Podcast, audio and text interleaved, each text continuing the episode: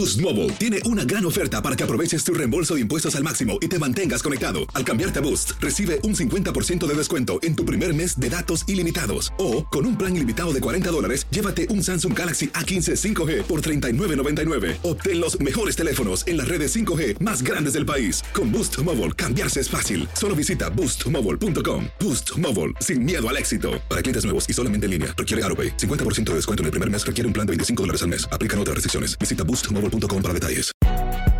Si no sabes que el Spicy McCrispy tiene Spicy Pepper Sauce en el pan de arriba y en el pan de abajo, ¿qué sabes tú de la vida? Para, pa, pa, pa. ¿Quieres regalar más que flores este Día de las Madres? The Home Depot te da una idea. Pasa más tiempo con mamá plantando flores coloridas, con macetas y tierra de primera calidad para realzar su jardín. Así sentirá que es su día todos los días. Llévate tierra para macetas Bigoro por solo $8.97 y crece plantas fuertes y saludables dentro y fuera de casa. Recoge en tienda y sigue cultivando más momentos con mamá en The Home Depot. Haces más, logras más. Más detalles en homedepot.com diagonal delivery.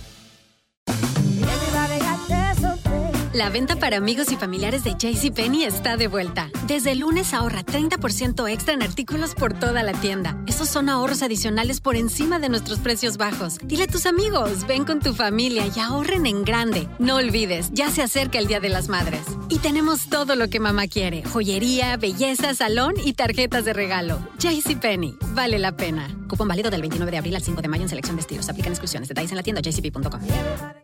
El siguiente podcast es una presentación exclusiva de Euforia On Demand. Queridos amigos, ¿cómo están? Me da mucho gusto saludarlos. Bienvenidos a Epicentro desde Los Ángeles, California, los estudios de Univisión en Los Ángeles, California.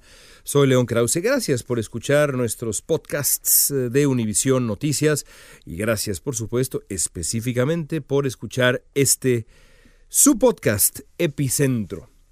Hoy hablaremos de México y también del oficio del periodismo, la libertad, la democracia, el populismo.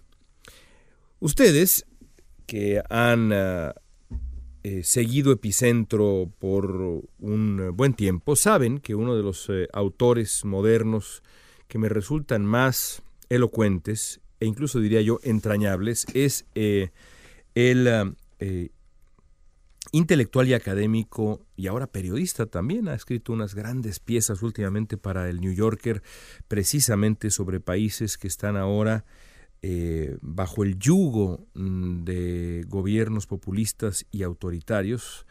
Yasha Monk. Monk escribió un libro llamado El pueblo contra la democracia, en el que hace un uh, diagnóstico de lo que ha ocurrido en los últimos tiempos con el surgimiento de opciones populistas de distinta índole en el mundo.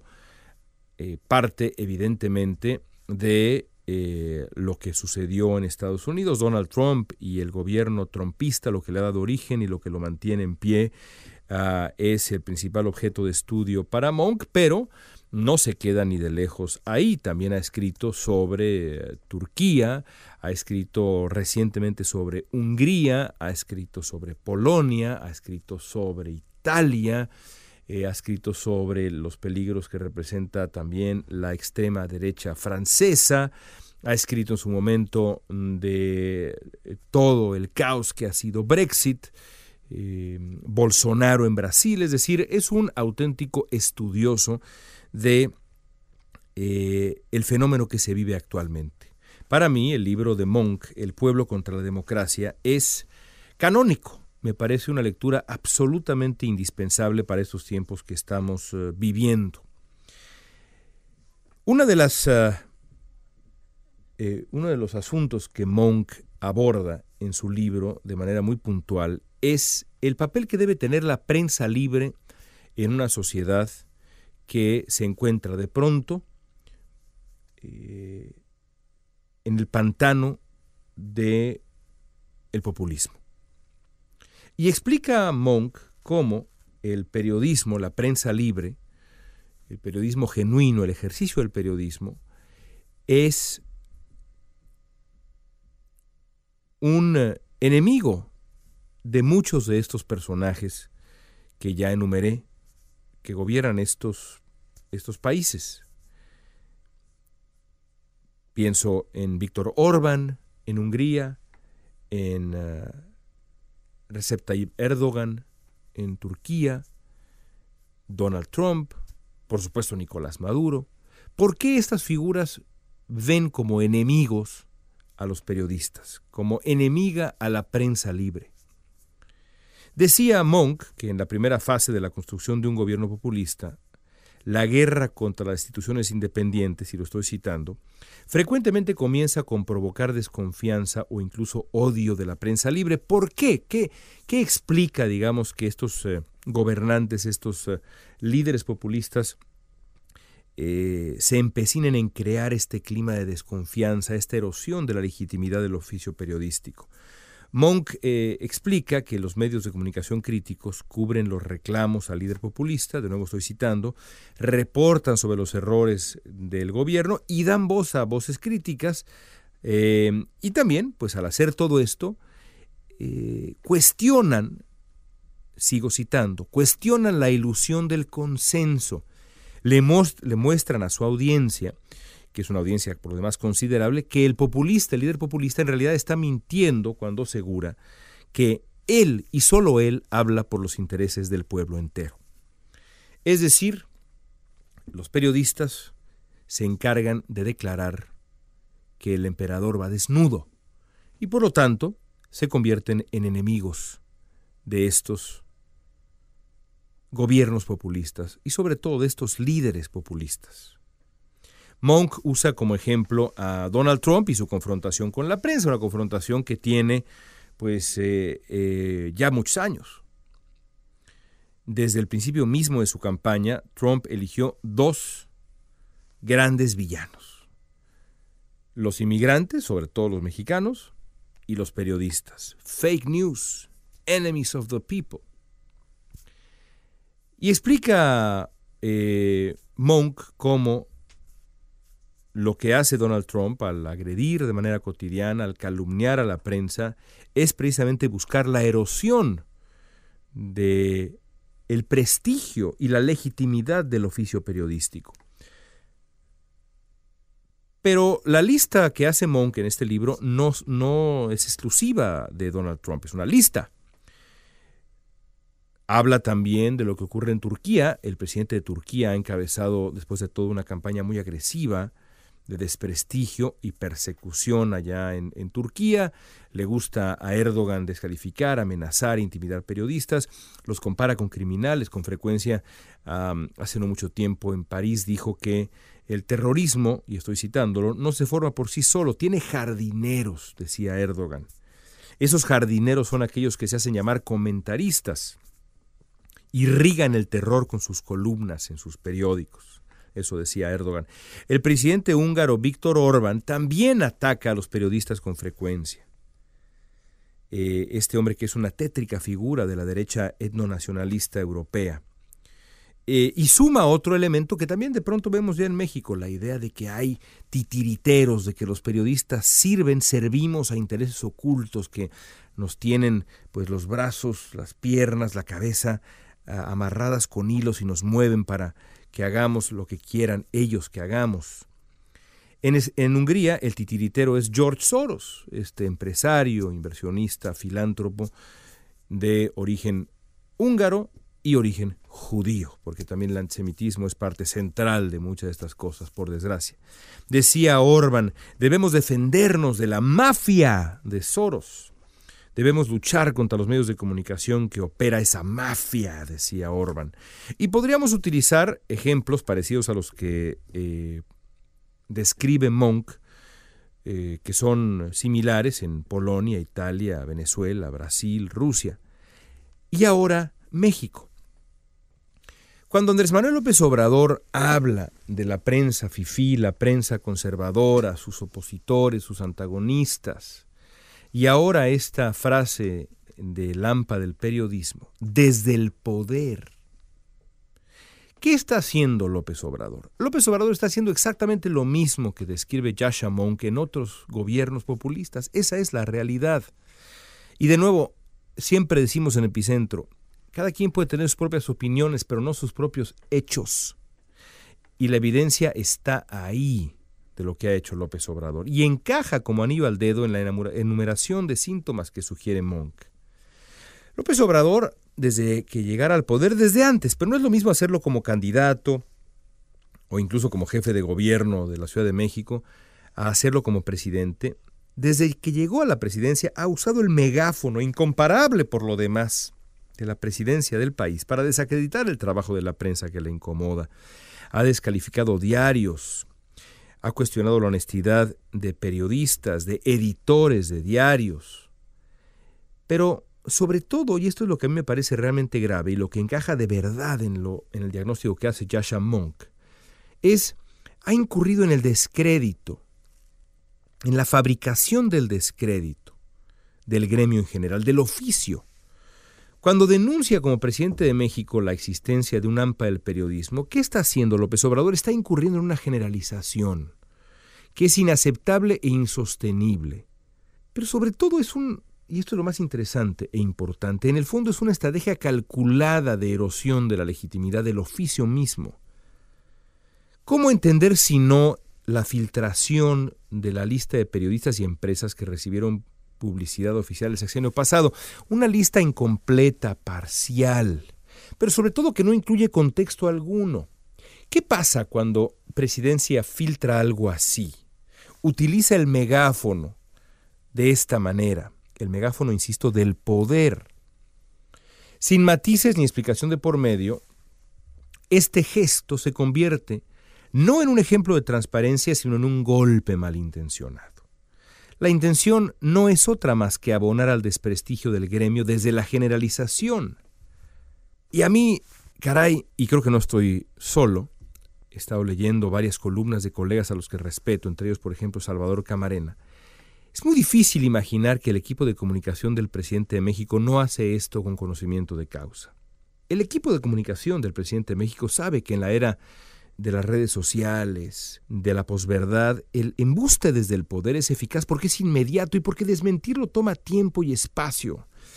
Y en estos tiempos no hay tiempo ni espacio. Estamos en los tiempos de la Inquisición digital. Calumnia, que el desprestigio queda.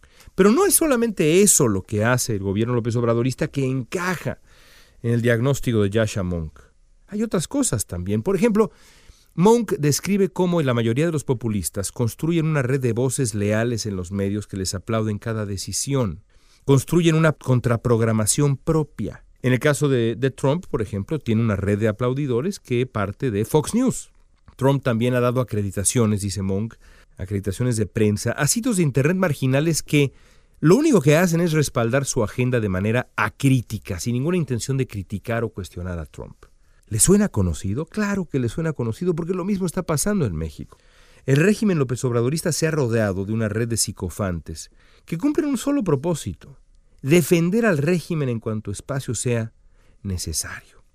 Es una defensa prácticamente unánime, que ya hubiera querido el prismo más rancio en su tiempo, e incluye no el debate de ideas, sino la descalificación sistemática de quien disiente al experto o al crítico se le calumnia o se le acusa de ser representante de una mafia, de Lampa, defensor de intereses perversos o, peor todavía, lacayo de antiguos vicios, en muchísimos casos sin evidencia alguna. Insisto, calumnia que algo queda, calumnia que el descrédito crece, calumnia que el desprestigio aumenta. No importa la evidencia, lo que importa es el esputo, el escupitajo, la mancha. La intención es la misma que describe Monk, acallar el disenso, deslegitimar el ejercicio del periodismo y la crítica. Lo vemos en las conferencias mañaneras, la prensa, la radio, la televisión, las redes sociales, y no es exclusivo de México, pero no por eso deja de ser alarmante, ¿eh? y mucho más en un país donde el ejercicio del periodismo implica, en el caso de miles de colegas de gran valentía, un riesgo físico real. La verdad es que la prensa y la crítica mexicana necesitan protección. Yo nunca pensé que un gobierno de izquierda cediera a esta tentación. Es profundamente lamentable porque un gobierno progresista tendría que hacer exactamente lo contrario, tendría que ser ejemplo de tolerancia, de protección a la libertad de prensa, a la libertad de expresión. La salud de la vida pública mexicana depende en buena medida de la robustez de su prensa. Si algo ha logrado meterle riendas a Donald Trump es que la prensa estadounidense está sana en grandísima eh, medida. A mí me gustaría ver que el gremio periodístico, mi gremio, defendiera su causa, fuera el primero en abrir los ojos, diera un golpe en la mesa. Porque la historia demuestra que la tentación autoritaria es una espiral. Y en México la espiral ha comenzado a girar. Conviene a todos detenerla con trabajo, valentía, solidaridad, porque hay que defender las libertades que sí se han conquistado. Muchas quedan por conquistar en México, muchísimas. Lejos está de ser una sociedad perfecta, lejos está de ser una prensa completamente libre. Por supuesto que hay chayote, por supuesto que esto existe, sí. Pero esto no es el México de Luis Echeverría. No es ni siquiera el México de José López Portillo. Hemos avanzado. Pretender lo contrario es ignorar la historia y poner en riesgo lo que sí hemos conquistado, al menos en el ejercicio del periodismo. Suponer lo contrario es una falacia enorme que facilita la labor de un gobierno que en esto se ha revelado como un gobierno autoritario, que encaja perfectamente en una lista llena de personajes deleznables que explica Yasha Monk en ese libro, que los invito a que lean Está seguramente en una biblioteca pública, si ustedes quieren recurrir a él. Y, si no es así, cómprenlo. No se van a arrepentir. Es una hoja de ruta para los tiempos que vivimos, no nada más en México, sino en el mundo entero. Amigos, gracias. Como siempre, les ofrezco mi correo electrónico lkrause.univision.net. Estamos en redes sociales como arroba leonkrause. Gracias por escuchar Epicentro. Un abrazo cariñoso. Hasta la próxima. El pasado podcast fue una presentación exclusiva de Euphoria On Demand. Para escuchar otros episodios de este y otros podcasts, visítanos en euphoriaondemand.com. Aloha mamá. Sorry por responder hasta ahora. Estuve toda la tarde con mi unidad arreglando un helicóptero Black Hawk. Hawái es increíble. Luego te cuento más. Te quiero. Be All You Can Be, visitando goarmy.com diagonal español. Si no sabes que el Spicy McCrispy tiene Spicy Pepper Sauce en el pan de arriba y en el pan de abajo, ¿qué sabes tú de la vida? Para, pa, pa, pa. Boost Mobile tiene una gran oferta para que aproveches tu reembolso de impuestos al máximo y te mantengas conectado. Al cambiarte a Boost, recibe un 50% de descuento en tu primer mes de datos ilimitados. O, con un plan ilimitado de 40 dólares, llévate un Samsung Galaxy A15 5G por $39.99. Obtén los mejores teléfonos en las redes 5G más grandes del país. Con Boost Mobile, cambiarse es fácil. Solo visita boostmobile.com. Boost Mobile, sin miedo al éxito. Para clientes nuevos y solamente en línea, requiere AroPay. 50% de descuento en el primer mes requiere un plan de 25 dólares al mes. Aplican otras restricciones. Visita para detalles. ¿Quieres regalar más que flores este Día de las Madres? The Home Depot te da una idea. Pasa más tiempo con mamá plantando flores coloridas, con macetas y tierra de primera calidad para realzar su jardín. Así sentirá que es su día todos los días. Llévate tierra para macetas Bigoro por solo $8.97 y crece plantas fuertes y saludables dentro y fuera de casa. Recoge en tienda y sigue cultivando más momentos con mamá en The Home Depot. Haces más, logras más. Más detalles en homedepot.com diagonal delivery.